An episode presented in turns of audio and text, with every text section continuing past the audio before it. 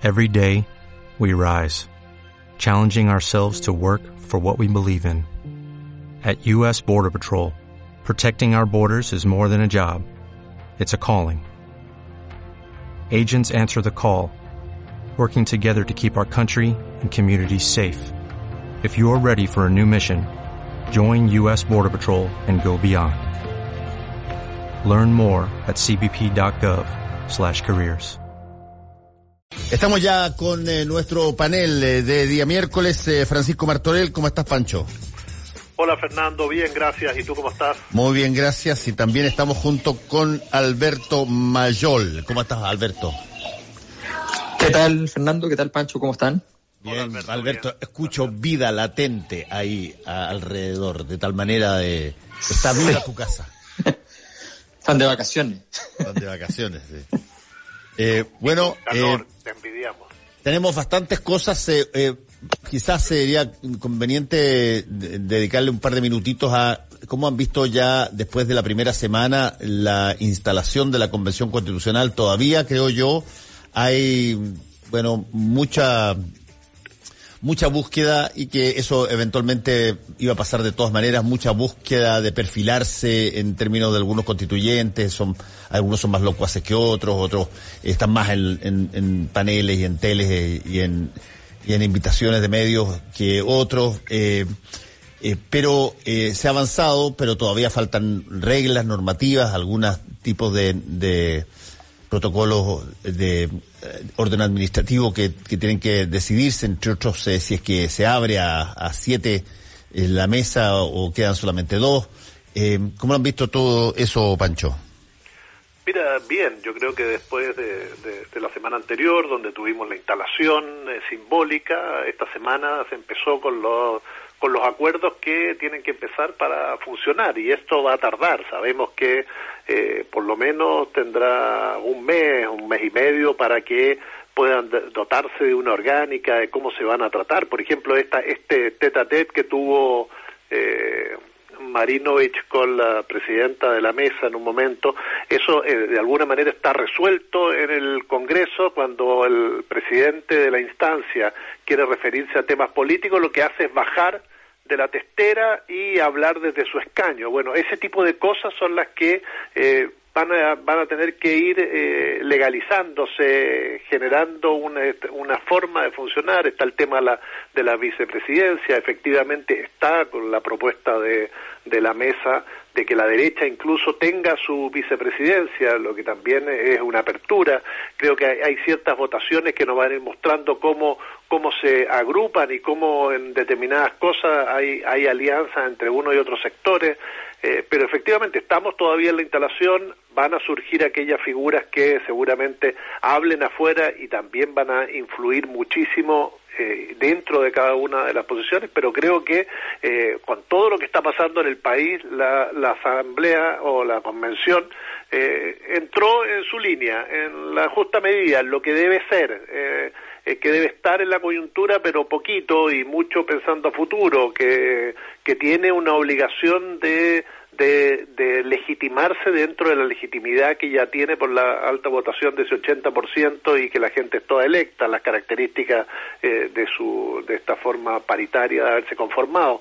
Creo que son todos fenómenos que nos hablan de que vamos, vamos bien, vamos bien y obviamente que van a existir escaramuzas, zozobra y momentos muy conflictivos, pero ahora eh, lo están lo están llevando adecuadamente. Sí, ahora incluso hay otra, otra, llamémoslo así, no, no es obstáculo, pero una situación donde se solicitó que todos tuvieran PCR.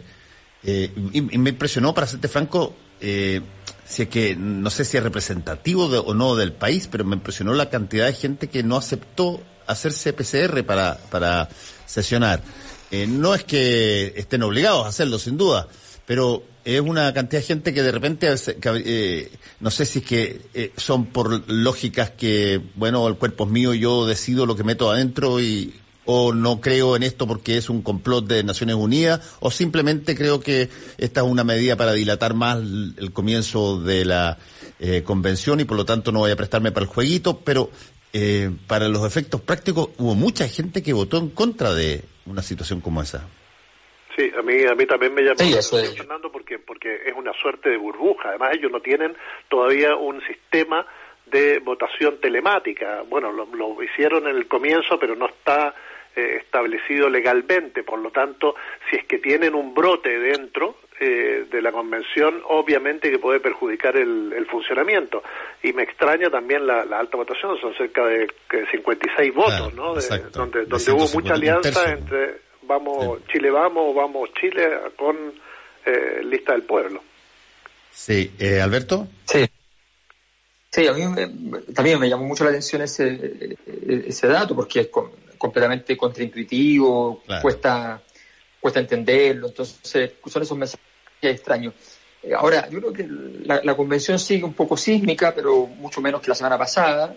Eh, es normal, además, es normal. Eh, em, eh, tienes que empezar a definir los límites y, definir los límites. Técnicamente la convención eh, eh, tiene, la, tiene, tiene, tiene alguna dimensión divina, en el sentido de que eh, el, el poder ha quedado puesto en su lugar fundamental, en su lugar fundacional.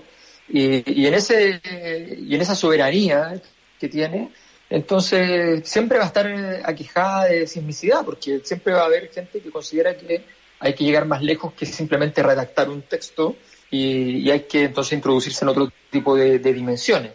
Eh, siendo un, un suprapoder, se entiende que eso sea parte de la, de la discusión. Ahora yo creo que eh, sumando y restando, eh, a mí de que ya está claro algunas cosas, que obviamente pueden cambiar en el tiempo, pero en principio que la derecha va a quedar un poco presa, no sé si con gusto o con disgusto, pero va a quedar presa de la presencia de figuras más radicalizadas, de figuras más, más intensas, eh, por decirlo desde, desde una perspectiva más sistémica, por Marcela Cubillos por un lado y por Tere Marinovich por el otro. Eh, y aquellos roles que podían ser más intermediadores con la derecha, digamos, uno se puede imaginar perfectamente una conversación entre Hernán Larraín Mate y Patricio Fernández, por ejemplo, eh, y, esas vinculaciones parecen estar eh, sin posibilidades de desarrollo, se pueden dar, pero, pero sin posibilidades de desarrollo de, eficacia, de que logren un objetivo. Eh, y también me parece que es bastante claro que de momento es el Frente Amplio, y digo el Frente Amplio en específico, no es la alianza del Frente Amplio con el Partido Comunista, sino que es el Frente Amplio el que tiene la, manija para modular y para modelar el, el proceso de discusión interno. Eh, eh, y eso es un, un, un, triunfo político muy importante para el, para el Frente Amplio. Es, una, es un recurso que, eh, que han logrado procurarse, que no era fácil, y que les está permitiendo entonces tener una, una, una, cierta estructuración. Obviamente eso puede cambiar radicalmente con la aparición de las nuevas vicepresidencias, con todo sí. el proceso que viene, pero en general creo que eso, esos elementos van dibujando los pormenores, los primeros, los, las primeras condiciones que van a ir definiendo las conversaciones futuras y que van a ir definiendo entonces cómo se van a redactar los artículos. Sí, ahora hay un punto que me parece interesante también. No sé exactamente en qué dimensión eh, están ambos. Eh, uno, como tú lo mencionaste, Alberto, eh, es que hay personas que son constituyentes que, que, obviamente no querían este proceso y que se nota que tampoco quieren que funcione normalmente, digamos, y que probablemente van a haber intereses en intentar hacerlo eh, o utilizarlo para eh, eh, distorsionar lo, su, su, propósito o ralentizar todo lo que pueda ser ralentizado y sacar de quicio de alguna manera al país con la convención constitucional. Y ahí hay un montón de personas y son particularmente eh, personas bien de extrema eh, en un sector. Pero también hay otro, se ha, se ha presentado otro tipo de lógica que es casi la lógica de eh, utilizar a la convención constitucional como mecanismo casi de, de yo te diría, eh, de, de, venganza, de ajuste de cuentas, llamémoslo así, histórico.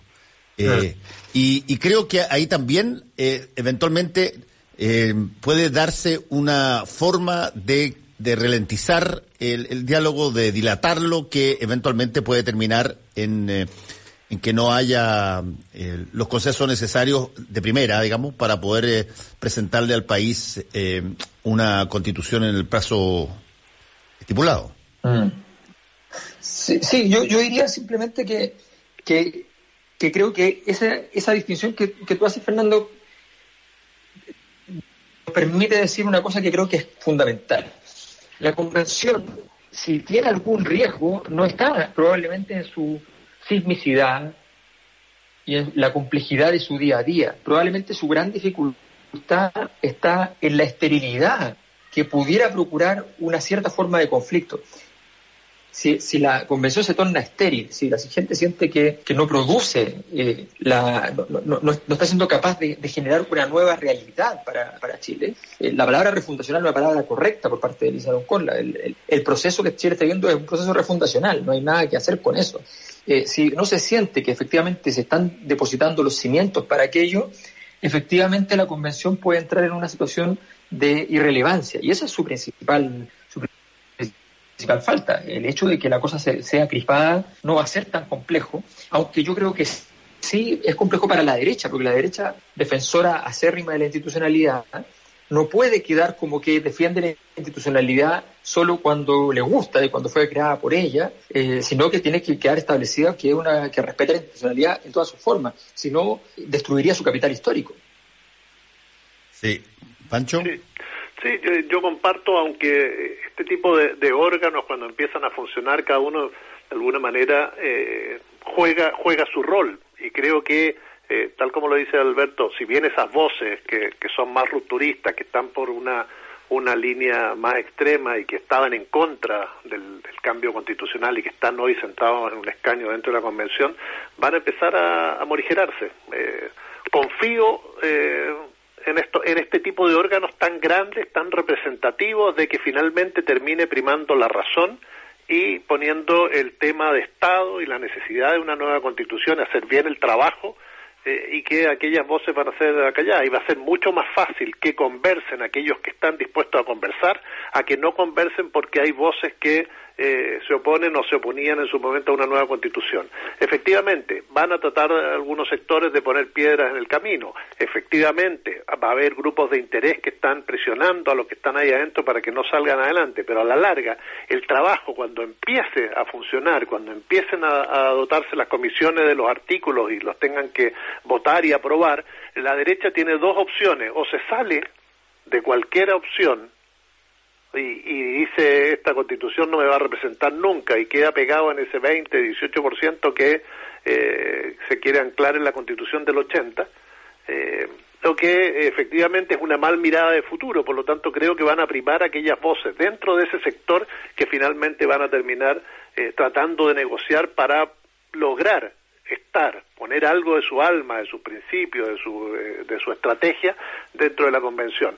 Creo que el, el, el, rol que jueguen los partidos también va a ser muy importante y de qué manera estos van a ir influyendo en sus convencionales. De, de hecho, tenemos que estar muy atentos, hoy lo decía Beatriz Sánchez en una entrevista, que ellos habían sentado el Frente Amplio al lado del Partido Comunista y que lo que había pasado en la interna y en esta campaña de preprimaria de alguna manera afectaba esta confianza. Bueno, eso también rebota y hace zozobrar un poco una, una alianza, una estrategia de votar algunos elementos conjuntos. Creo que todo eso va a ir influyendo, pero eh, va a ser la realidad misma y al final, al final de cuentas, eh, ya lo sabemos, en las comisiones, en las reuniones, en el mismo Congreso, etcétera, es más lo que se aprueba que lo que se desaprueba que si uno analiza cómo votan, cómo vota la oposición en el Congreso, en el 90% de los casos vota favorablemente a los proyectos que envía el Ejecutivo. Entonces creo que prima finalmente esa, esa, esa cuestión de que hay que hacer la pega, hay que hacerla bien y que es fundamental tener una constitución dentro de un año, que es probable el tiempo que demore. Sí, ahora... Yo estoy de acuerdo contigo, Pancho. Creo que eh, este camino, este vehículo, digamos, eh, de civilidad, que es la Convención Constitucional para eh, generar un documento que le permita a los ciudadanos decidir eh, el orden institucional y de la distribución de poder que se quiere dar como país es, tremendamente fundamental. Pero también es cierto de que no todos quieren eso.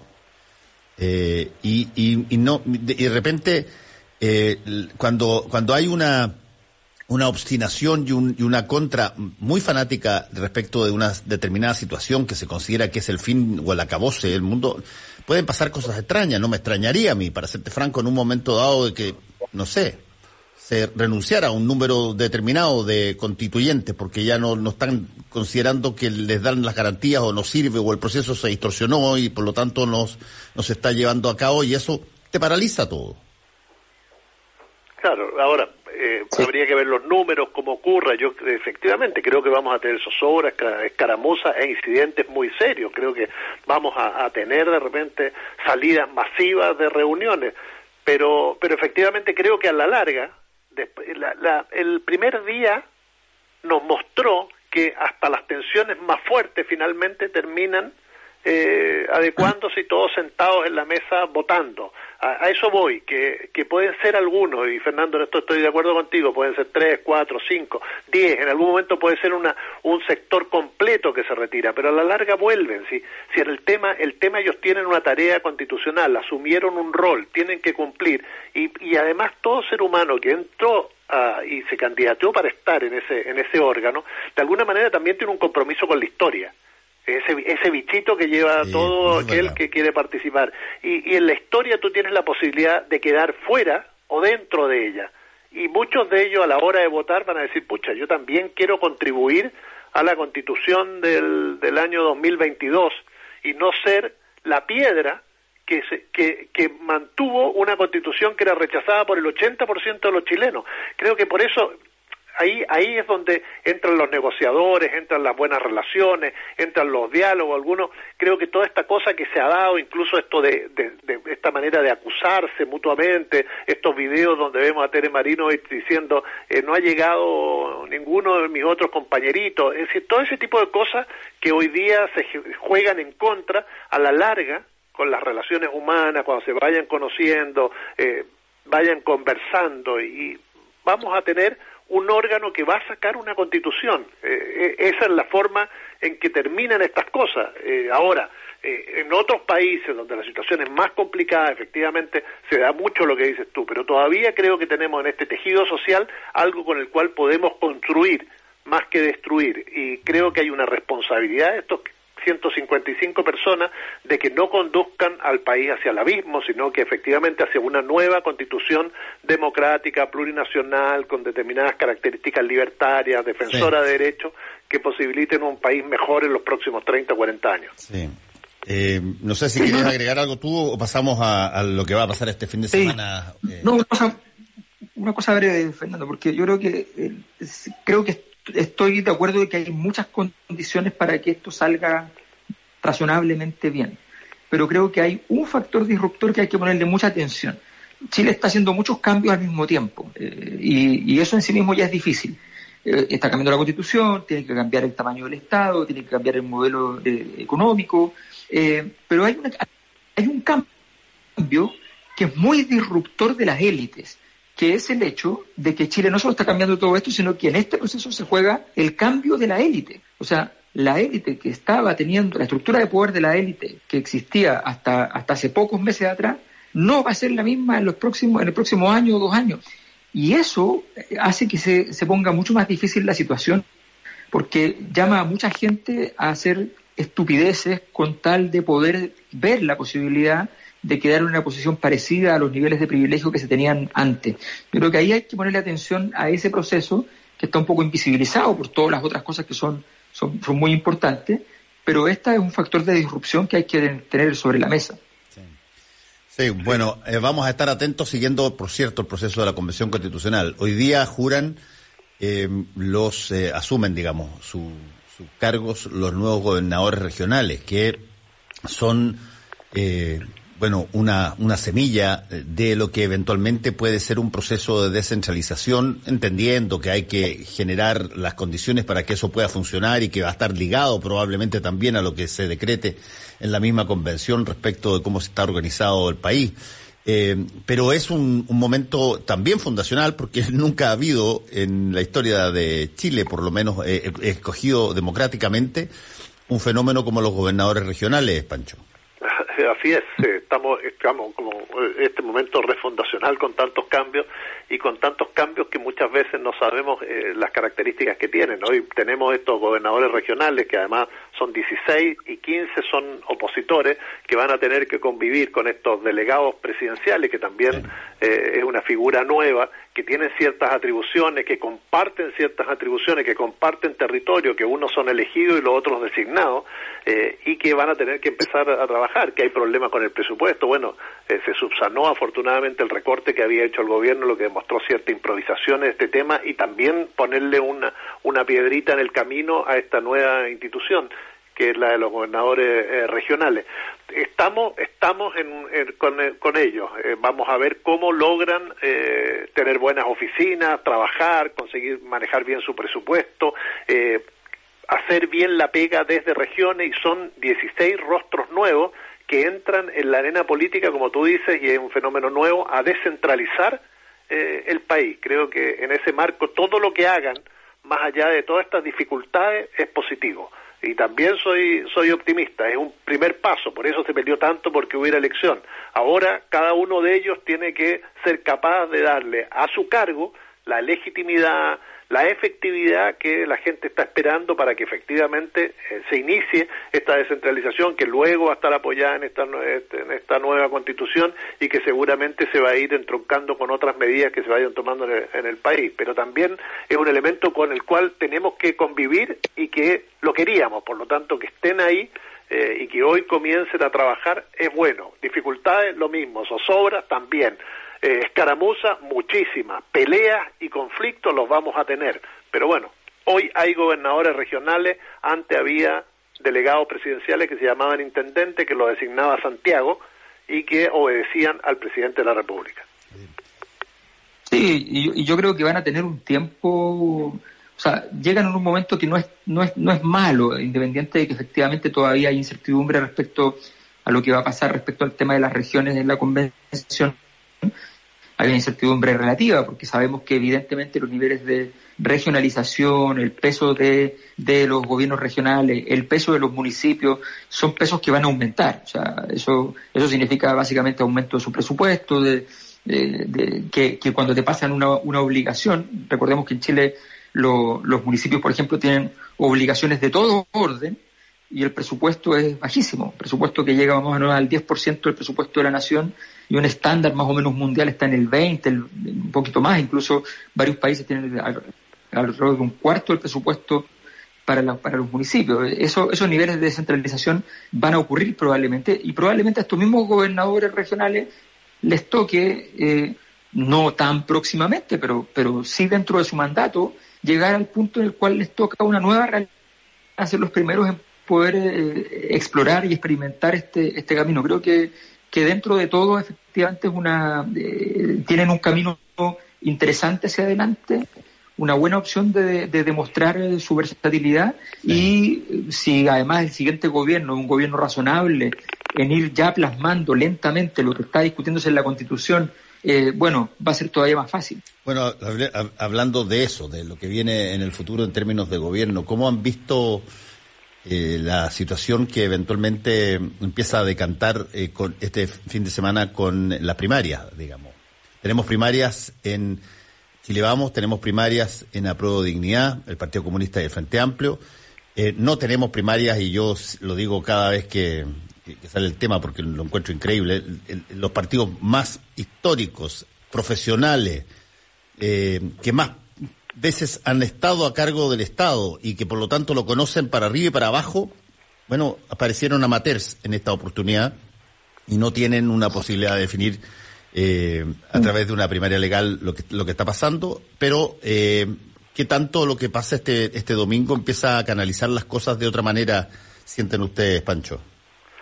Bueno, eh, lo que pasa este domingo es fundamental para tener ya definidos los candidatos de dos sectores, del sector del Frente Amplio PC, que venían con una, una primaria y una interna bastante suave y tranquila y se ha convertido en estos días en un dolor de cabeza, producto por, de distintas cosas y habría que leer qué fue eh, lo que influyó en esta, en esta forma en que especialmente Jadwe ayer eh, trató al Frente Amplio Eh, y, por el otro lado la derecha, que, que va, va a definir su candidato. Ahora, ¿con qué legitimidad? ¿Cuánta gente va a ir a votar?